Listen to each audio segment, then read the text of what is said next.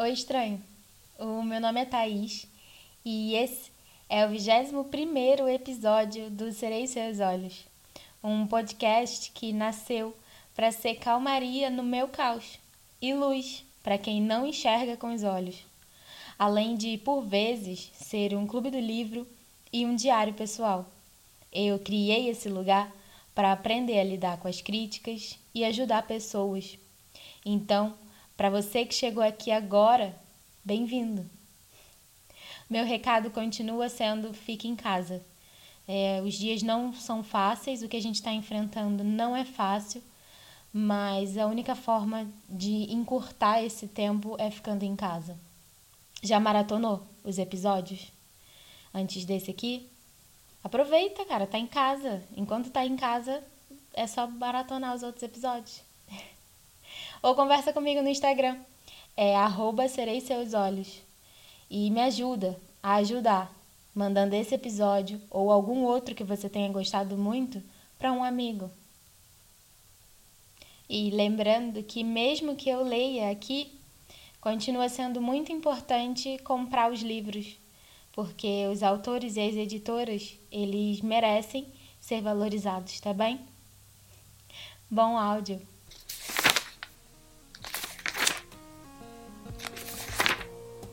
O Diário de Anne Frank, retomando na página 348.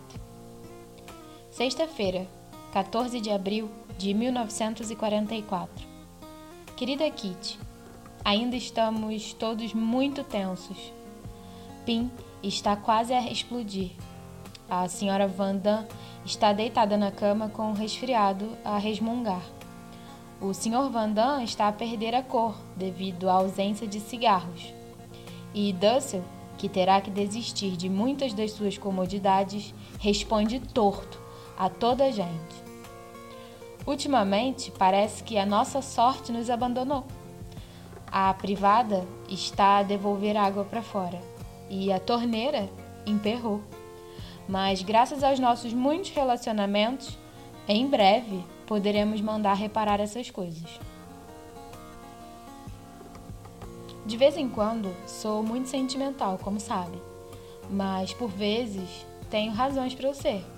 Por exemplo, quando Peter e eu estamos sentados muito próximos, num caixote de madeira dura, no meio do lixo e do pó, com os braços sobre os ombros um do outro.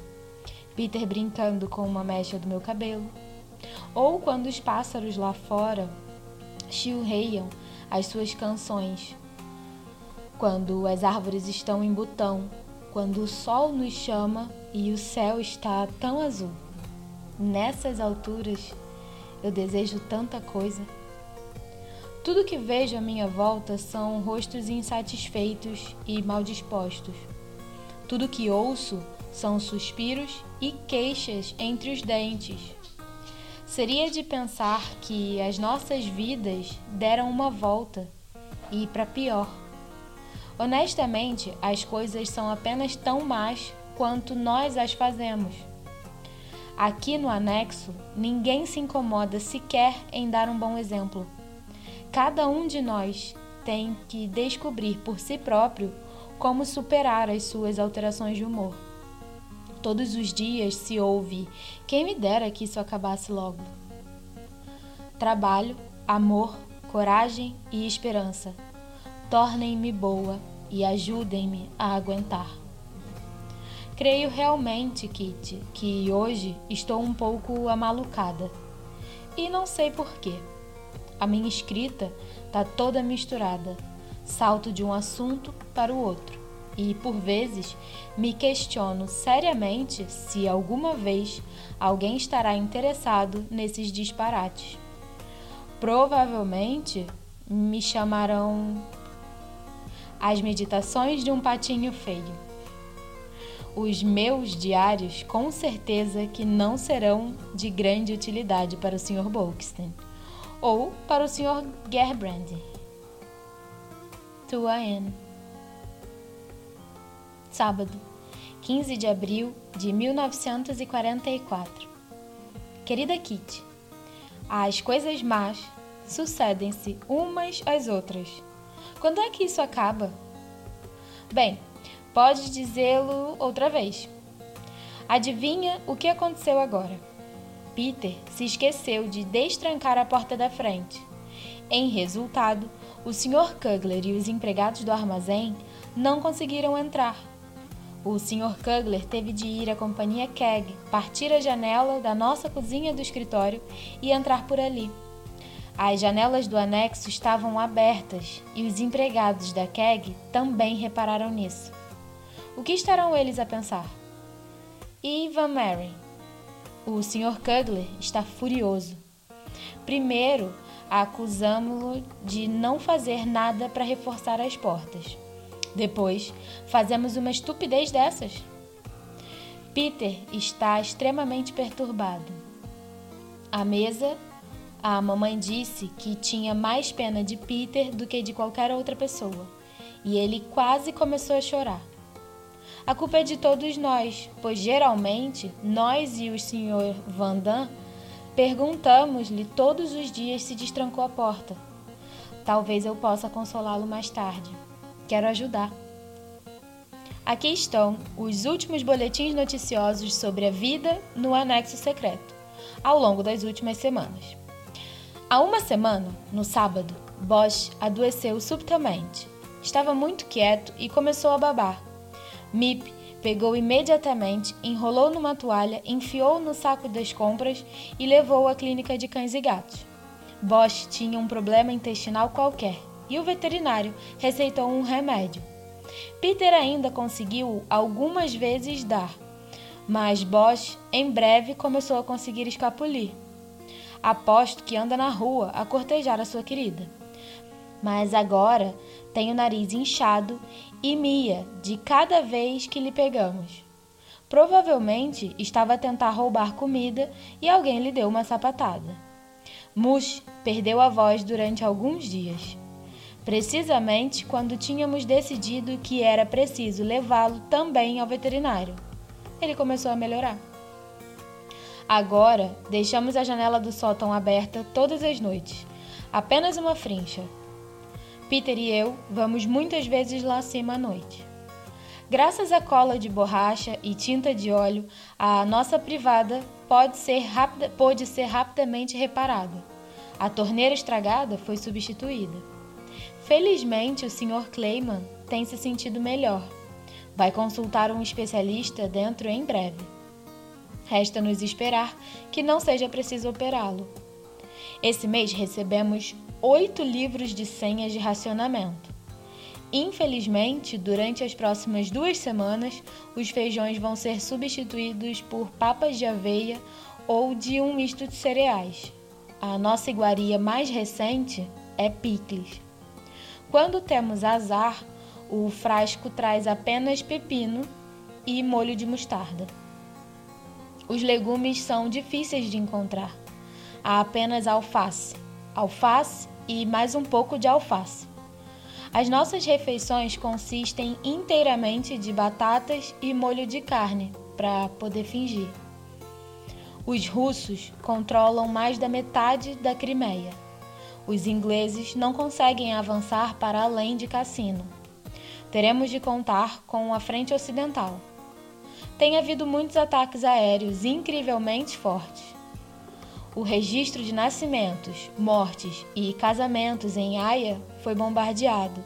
Serão emitidos novos cartões de racionamento para todos os holandeses. E basta por hoje. Tua Anne. Domingo, 16 de abril de 1944. Querida Kitty, fixa a data de ontem, pois foi um dia de festa para mim. Não é sempre um dia importante para qualquer menina quando recebe seu primeiro beijo? Pois bem, não é menos importante para mim.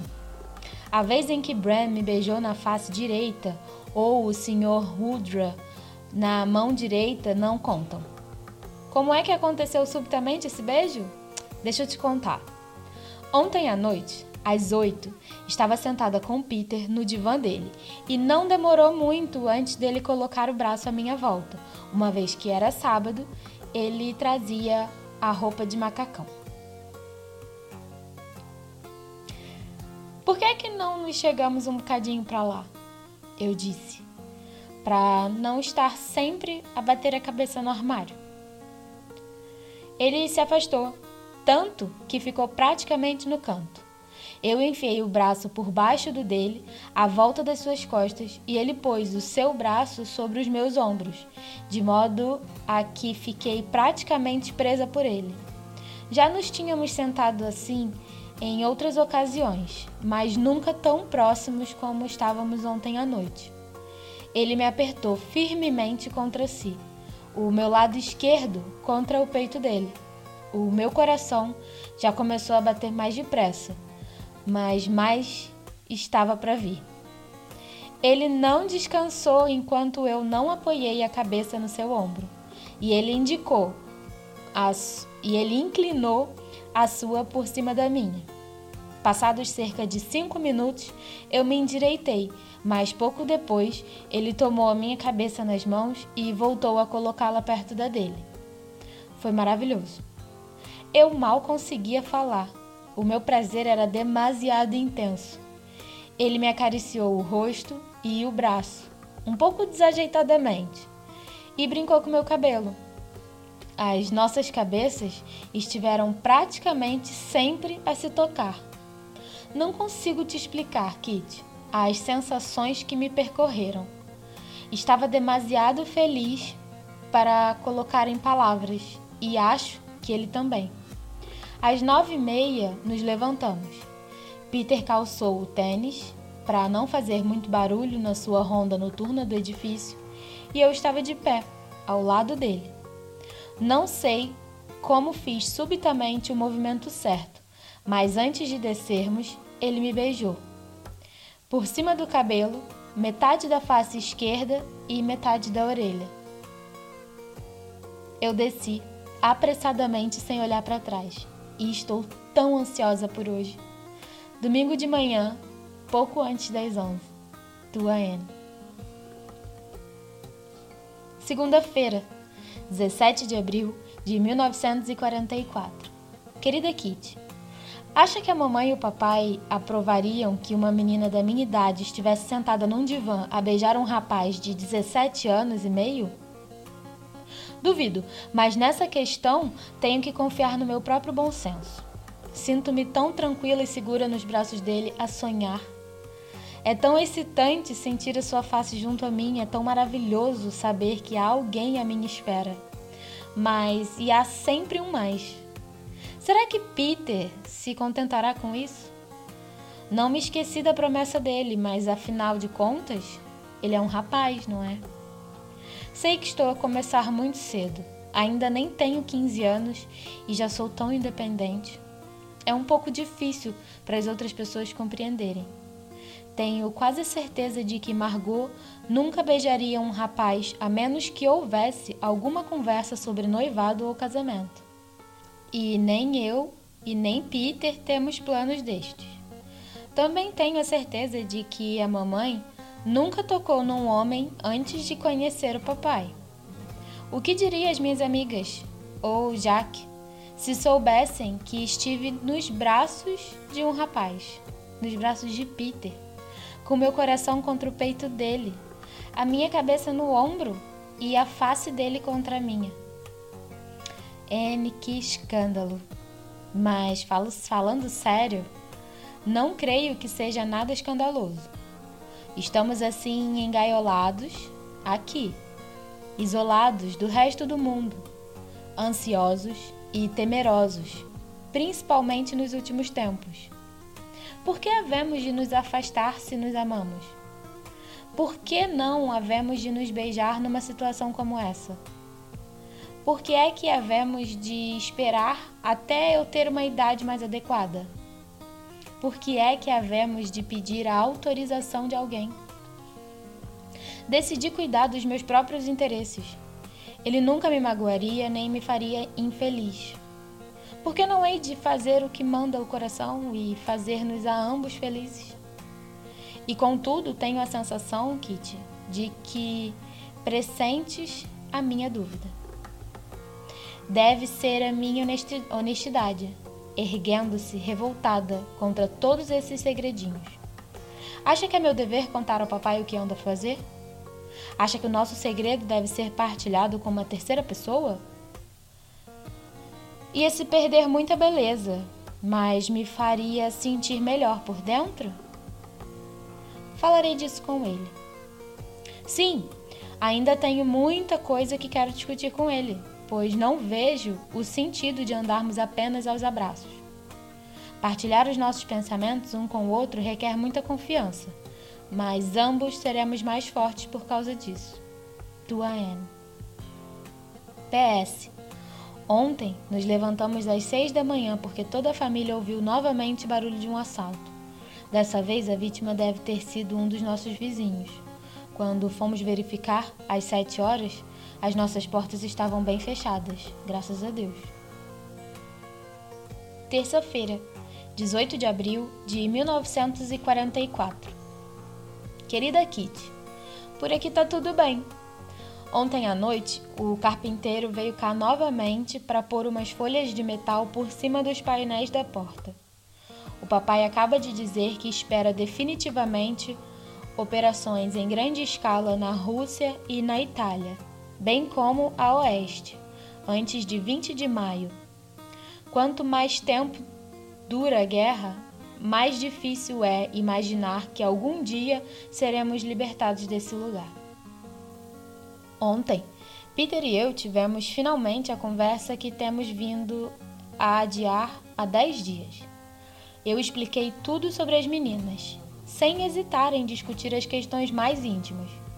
Achei divertido ele pensar que a abertura do corpo da mulher era simplesmente deixada de fora das ilustrações. Não imaginava que, na verdade, ficava localizada entre as pernas da mulher. A noite terminou com um beijo mútuo, perto da boca. É realmente uma sensação maravilhosa.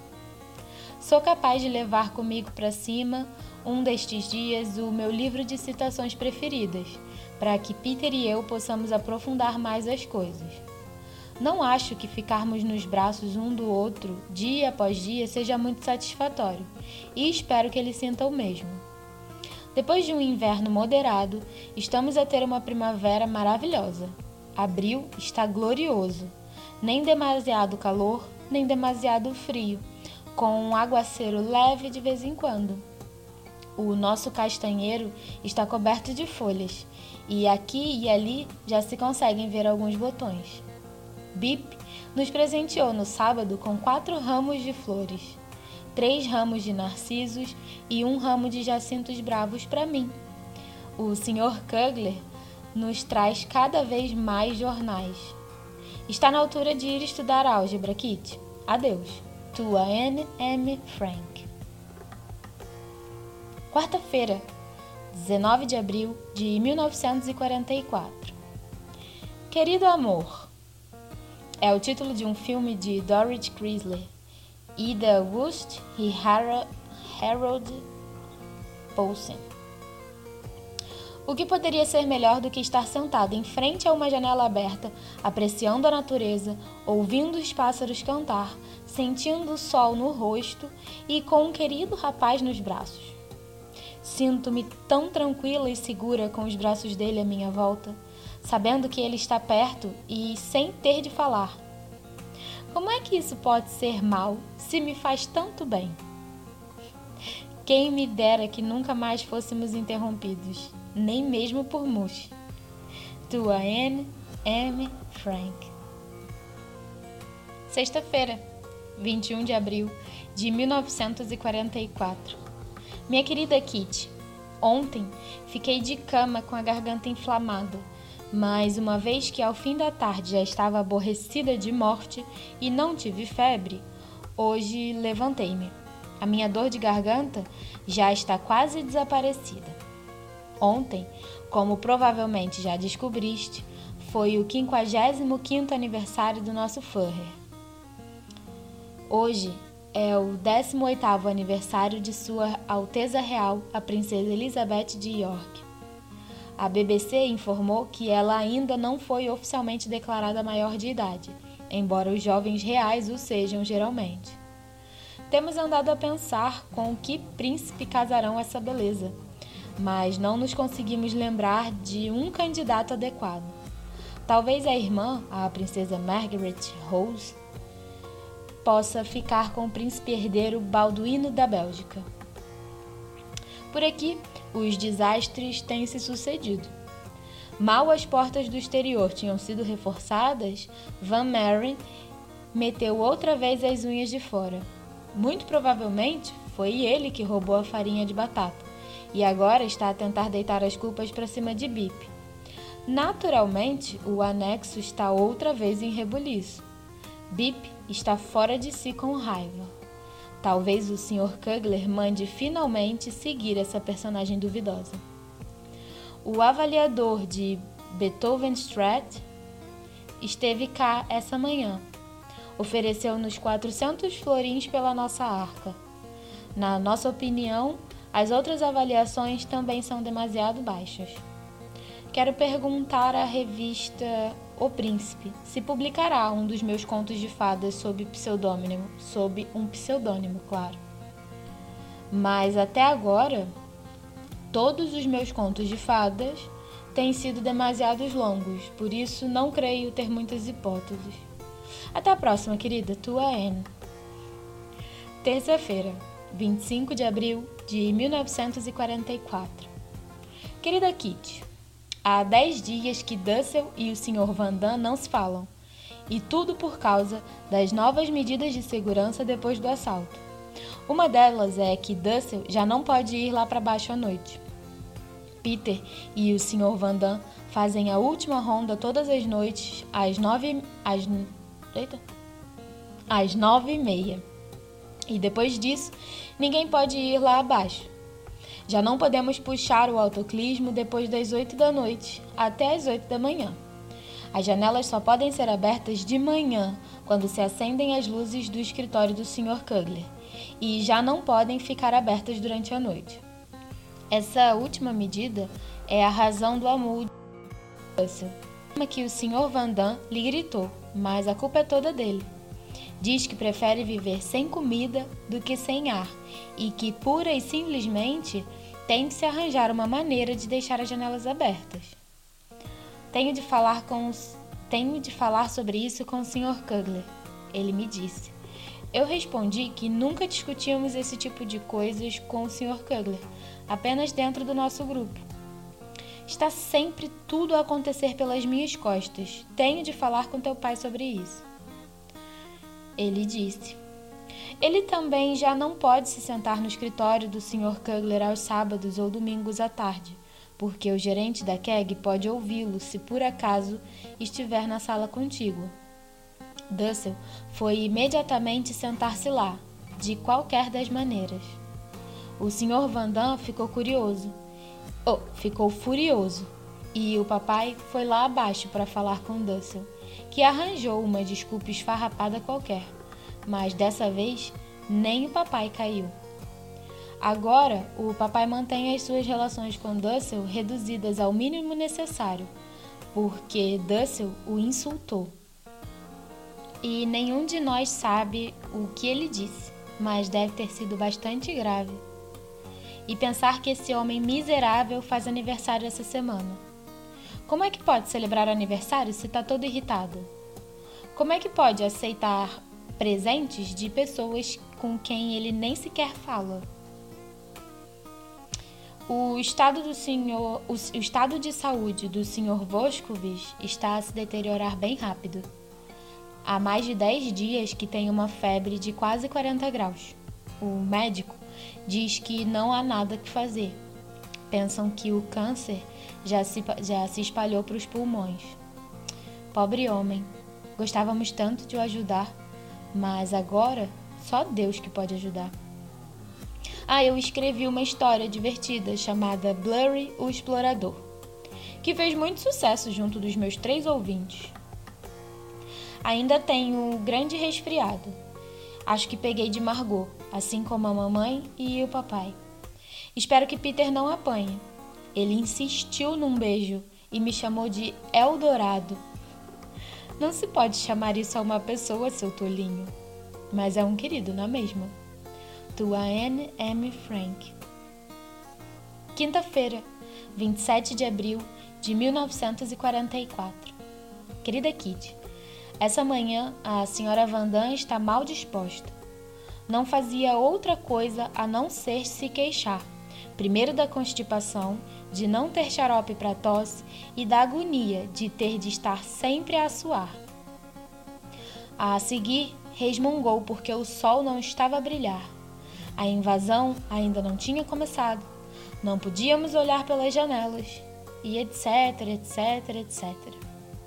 Não conseguimos evitar rir dela. E as coisas não deviam estar assim tão más, porque rapidamente ela se juntou a nós na risota. A nossa receita de purê de batata, modificada devido à falta de cebolas, é a seguinte: Passar as batatas descascadas pelo passe 20 e juntar um pouco de farinha e sal de racionamento. Untar uma forma ou um prato de ir ao forno com parafina ou estearina e levar ao forno durante duas horas e meia. Servir com compota de morango podre. Cebolas não disponíveis, nem óleo para forma ou para massa. Nesse momento, estou a ler O Imperador Carlos V, escrito por um professor da Universidade de Göttingen, Göttingen, que passou 40 anos a trabalhar nesse livro. Demorei cinco dias a ler 50 páginas. Não consigo ler mais depressa.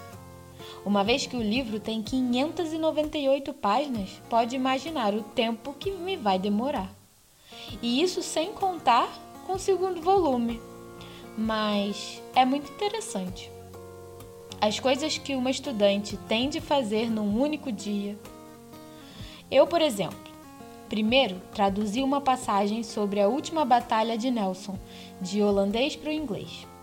Depois, li mais sobre a Guerra Nórdica, de 1700 a 1721, envolvendo Pedro o Grande, Carlos XII, Augusto o Forte Stanislaus Lekinski, Mazepa, Von Gors, Brandenburgo, Pomerânia Ocidental e Dinamarca, mais as datas habituais.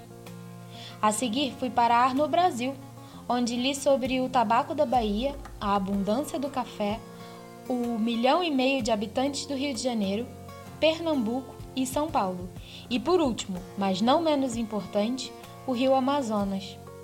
Depois li sobre os negros, os mulatos, os mestiços, os brancos, a taxa de analfabetismo, mais de 50%, e a malária. Uma vez que ainda tinha algum tempo, dei uma passada de olhos a uma carta genealógica.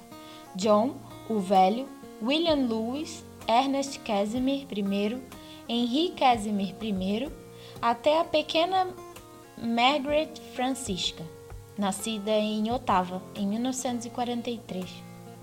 Meio-dia. Voltei aos meus estudos no sótão, lendo sobre deões, padres, pastores, papas e. Nossa, já é uma hora!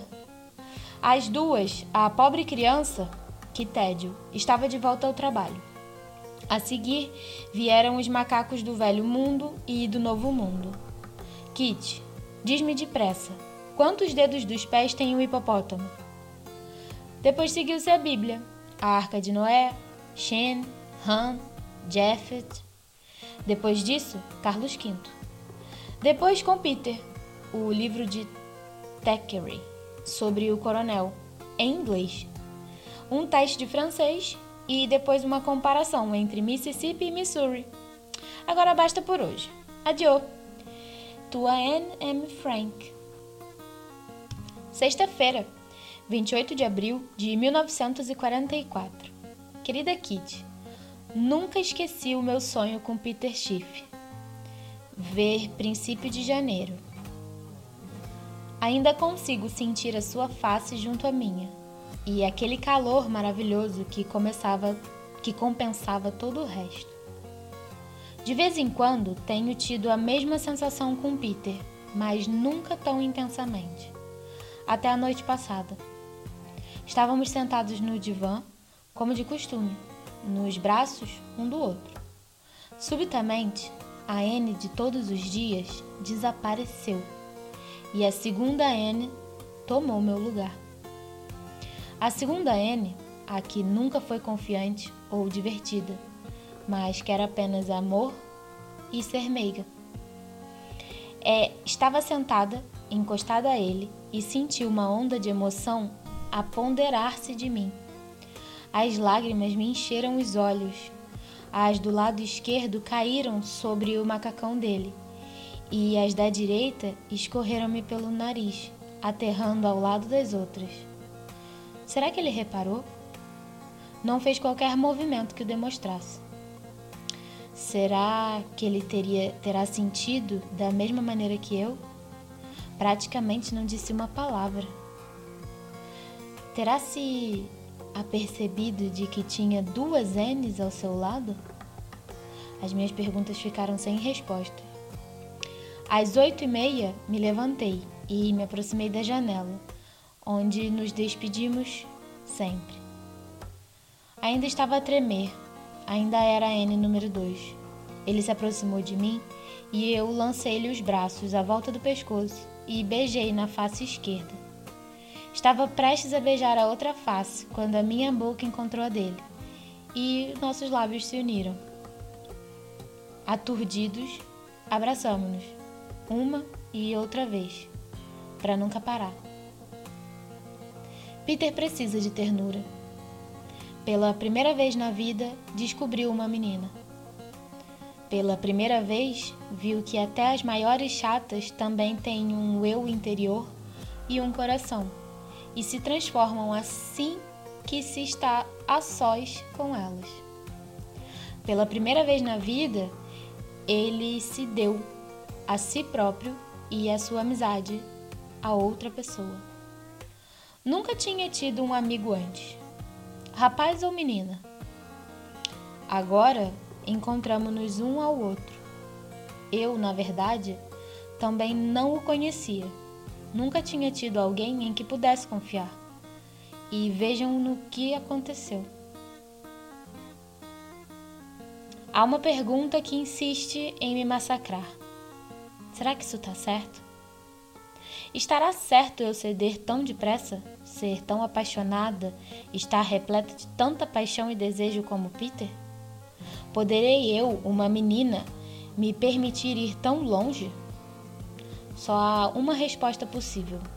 Estava tão carente e há tanto tempo. Estava tão sozinha e agora eu encontrei conforto. De manhã, agimos normalmente. À tarde também exceto de vez em quando. Mas à noite, o desejo reprimido durante o dia inteiro, a felicidade e a alegria das vezes anteriores precipitam-se precipitam para a superfície e só conseguimos pensar um no outro. Todas as noites, depois do último beijo, apetece-me fugir e nunca mais o fitar nos olhos. Para longe, muito longe, para a escuridão, sozinho. E que me espera ao fundo desses 14 degraus. Luzes vivas, perguntas e risos. Tenho de agir normalmente e esperar que ninguém repare em nada. Meu coração ainda é demasiado tenro para conseguir recuperar tão depressa de um choque como o tive ontem à noite. A Anne Meiga aparece um pouco, com pouca frequência e não admite que a empurrem pela porta fora tão pouco tempo depois de ter chegado. Peter tocou numa parte de mim que nunca ninguém tinha tocado antes, exceto nos meus sonhos. Pegou em mim e me virou do avesso. Não precisamos todos de algum tempo de sossego para nos recompor? Peter, o que é que me fizeste? O que queres de mim? Onde que isso levará? Agora eu compreendo o Bip. Agora, agora que também eu Estou a passar por isso. Compreendo as dúvidas dela. Se eu fosse mais velha e ele quisesse casar comigo, qual seria minha resposta? Anne, seja honesta. Não poderias casar com ele. Mas é tão difícil parar. Peter ainda tem muito pouco caráter, muito pouca força de vontade, pouca coragem e força. ainda é uma criança. A nível emocional, não é mais velho do que eu. Tudo que ele quer é felicidade e paz de espírito. Terei eu realmente apenas 14 anos? Serei apenas uma tola menina de escola? Serei realmente tão inexperiente em tudo? Tenho mais experiência do que a maioria. Já passei por algo que quase ninguém na minha idade passou. Tenho tanto medo de mim mesma, medo de que o meu desejo me esteja a fazer ceder demais. Como é que mais tarde as coisas poderão correr bem com outros rapazes? É tão difícil a eterna luta entre o coração e a mente. Há uma altura e um lugar para cada coisa, mas como posso ter certeza de que escolhi a altura certa? Tua Anne. Terça-feira, 2 de maio de 1944. Querida Kitty, sábado à noite perguntei a Peter se acha que devo falar com papai sobre nós. Depois de discutirmos, ele disse que achava que sim. Fiquei contente. Mostra que ele é sensato e sensível. Assim que desci, fui buscar água com papai.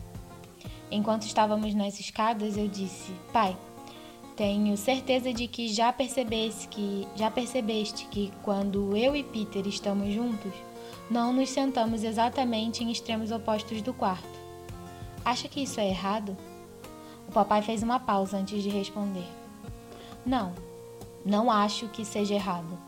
Mas, Anne, quando se vive em tão grande proximidade como nós, é preciso ter cuidado.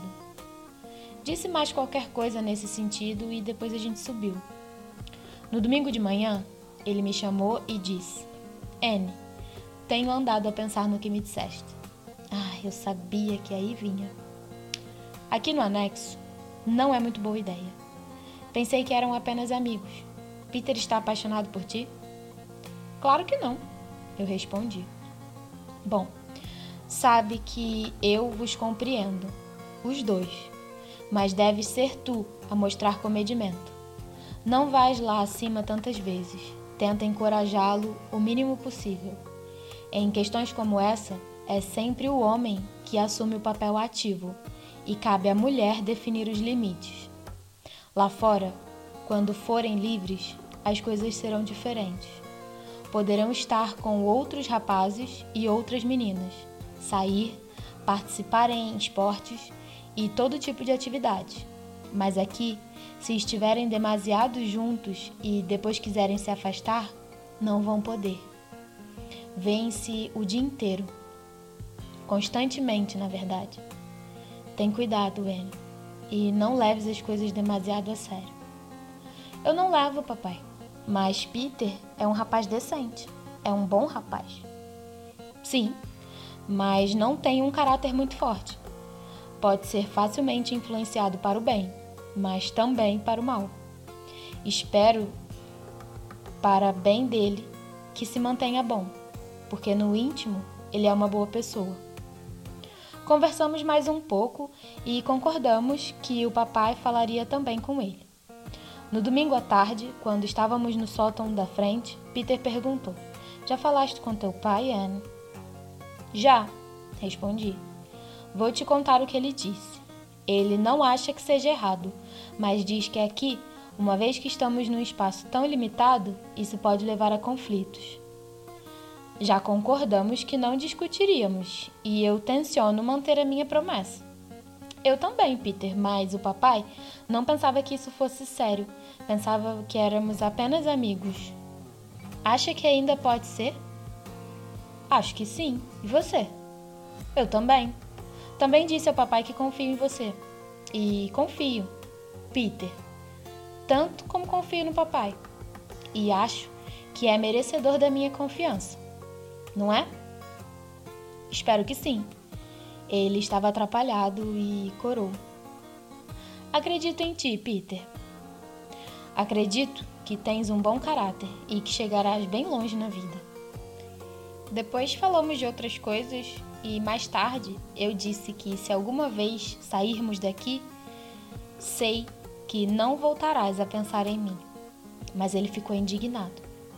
Disse que não era verdade e que não admitia sequer que eu pensasse isso sobre ele. Nessa altura, alguém nos chamou. O papai falou com ele. Ele me disse na segunda-feira. O teu pai pensa que a nossa amizade se pode transformar em amor, disse. Mas eu disse-lhe que nós sabemos controlar. O papai quer que eu deixe de ir lá acima tantas vezes, mas eu não quero. Não só porque gosto de estar com Peter, mas porque ele disse que confiava nele. E realmente confio. E quero provar, mas nunca poderei fazer se ficar aqui embaixo por desconfiança. Não, vou continuar a ir lá acima. Entretanto, o drama Dussel se resolveu. Sábado à noite, ao jantar, ele pediu desculpas num holandês impecável. O Sr. Van Damme ficou imediatamente rendido. Dussel deve ter passado o dia inteiro a ensaiar seu discurso. Domingo, o dia do seu aniversário, passou sem incidentes. Nós demos-lhe demos-lhe uma garrafa de bom vinho de 1919. Os Vandam, que afinal de contas já podem dar-lhe o seu presente, ofereceram-lhe um frasco de picles e um pacote de lâminas de barbear. O Sr. Kugler deu um frasco de xarope de limão para fazer limonada. Mip, um livro, Pequeno Martim. E Bip deu-lhe uma planta. Ele surpreendeu-nos a todos com um ovo a cada um. Tuane M. Frank. Quarta-feira, 3 de maio de 1944. Querida Kitty, primeiras notícias da semana. Estamos em férias da política. Não há nada, e quero dizer, absolutamente nada, para te contar. Também estou a começar a acreditar pouco a pouco que a invasão chegará. Afinal de contas, não podem deixar que sejam os russos a fazer todo o trabalho sujo. Na verdade, os russos também não estão a fazer nada nesse momento. O Sr. Kleiman agora vem ao escritório todas as manhãs. Arranjou molas novas para o divã de Peter, portanto, Peter tem que lançar mão ao trabalho para voltar a estofar. Ele não está com vontade nenhuma, o que não é de se estranhar. O Sr. Clayman trouxe também pó contra as pulgas para os gatos. Já te contei que Bosch desapareceu? Não lhe pomos a vista em cima desde a última quinta-feira. Provavelmente já está no paraíso dos gatos, enquanto alguns amigos dos animais, enquanto algum amigo dos animais o transformou num prato suculento. Talvez alguma menina que se possa dar a esse luxo tenha agora um boné feito de pele de Bosch. Peter está destroçado. Durante as últimas duas semanas, temos almoçado às 11h30 aos sábados. De manhã, temos de nos remediar com uma chávena de cereais quente. A partir de amanhã, será assim todos os dias. Dessa maneira, poupamos uma refeição. Ainda é muito difícil arranjar legumes. Essa tarde comemos alface estragada cozida. Alface normal, espinafres e alface cozida. É tudo que há. Acrescenta-lhes batata. Ah, mas batatas podres. E terá uma refeição digna de um rei. Há mais de dois meses que não tinha o período, mas finalmente apareceu no domingo passado. Apesar da sujidade e do incômodo, fico contente por não me ter abandonado. Como sem dúvida consegues imaginar, muitas vezes dizemos no nosso desespero: Por que essa guerra? Ah, por que as pessoas não conseguem viver juntas em paz? Por que toda essa destruição? A pergunta é compreensível, Kit, mas até agora ninguém conseguiu encontrar uma resposta satisfatória. Por que, é que a Inglaterra está a fabricar aviões e bombas maiores e melhores e, ao mesmo tempo, casas novas para reconstrução? Por que é que se gastam milhões na guerra todos os dias enquanto não há um tostão disponível para a ciência médica, os artistas ou os pobres? Por que, que as pessoas têm que morrer de fome quando há montanhas de comidas a apodrecer em outras partes do mundo? E por que é que as pessoas são tão loucas? Não acredito que a guerra seja simplesmente obra dos políticos e capitalistas. Ah, não! O homem comum é igualmente culpado. Se assim não fosse, as pessoas e as nações há muito tempo se teriam rebelado. Há nas pessoas uma ânsia destrutiva, a ânsia da cólera, de assassinar e de matar. E até que toda a humanidade, sem exceções, passe por uma metamorfose, as guerras continuarão a ser travadas. E tudo o que foi cuidadosamente construído, cultivado e o que cresceu será cortado e destruído para depois começar tudo de novo. Tenho estado muitas vezes embaixo, mas nunca desesperada. Encaro a nossa vida no esconderijo como uma aventura interessante, cheia de perigo e romance, e cada privação como uma adição divertida para o meu diário. Decidi-me a levar uma vida diferente da das outras meninas e a não me tornar mais tarde uma dona de casa vulgar. O que estou a viver aqui é um bom princípio para uma vida interessante. E é essa a razão, a única razão, pela qual tenho de me rir do lado cômico dos nossos momentos mais perigosos. Sou ainda nova e tenho muitas qualidades escondidas. Sou jovem e forte e estou a viver uma grande aventura. Estou mesmo no meio dos acontecimentos e não posso passar o dia inteiro a me queixar por não me divertir. Eu sou abençoada com muitas coisas: felicidade, bom humor e força. Todos os dias me sinto amadurecer. Sinto a libertação a aproximar-se.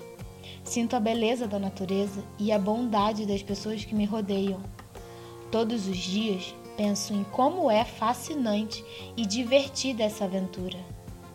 Como com tudo isso, por que eu vou me desesperar?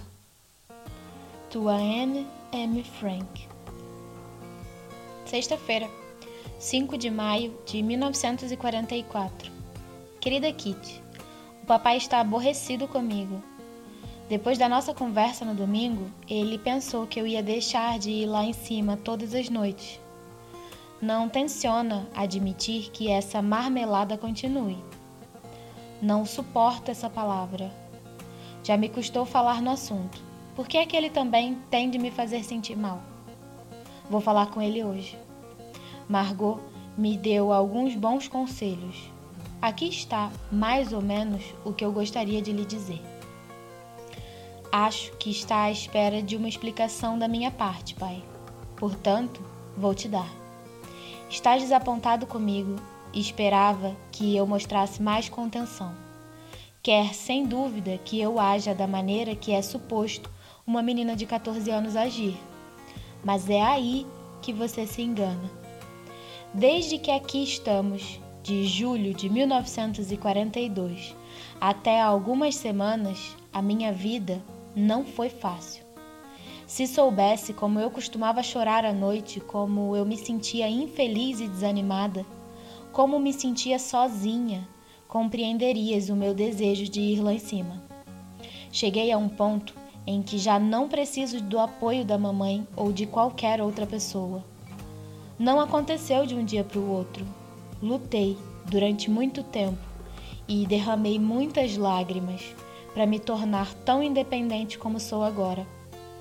Pode rir e se recusar a acreditar em mim, mas eu não me importo. Sei que sou uma pessoa independente e não acho que te tenha de dar contas de todas as minhas ações. Só te estou a dizer isso porque não quero que pense que ando a fazer as coisas por trás das tuas costas. Mas só devo justificações a uma pessoa, e essa pessoa sou eu. Quando eu estava com problemas, todo mundo, e você também, fechou os olhos e ouvidos e ninguém me ajudou. Pelo contrário, tudo que eu ouvi sempre foi admoestações sobre ser demasiado barulhenta. Eu fazia barulho apenas para evitar estar sempre tão infeliz. Mostrava confiança para não ter de ouvir a minha voz interior. Há pelo menos um ano e meio que ando a representar todos os dias. Nunca me queixei, nem tirei a máscara, nada desse gênero. E agora? Agora a batalha terminou e eu venci. Sou independente, tanto de corpo como de espírito. Já não preciso da mamãe e saí à luta como uma pessoa mais forte. Agora que acabou, agora que sei que venci a batalha, quero seguir o meu caminho, o caminho que me parece correto. Não penses em mim como uma menina de 14 anos, pois todos esses problemas me tornaram mais velha. E eu não lamentarei as minhas ações. E vou me comportar da forma que eu achar que eu devo. A mera persuasão não me impedirá de ir lá em cima. Terá de me proibir, ou então de confiar em mim e em todas as circunstâncias. Faça o que fizer, só me deixe em paz. Tua Anne Marie Frank.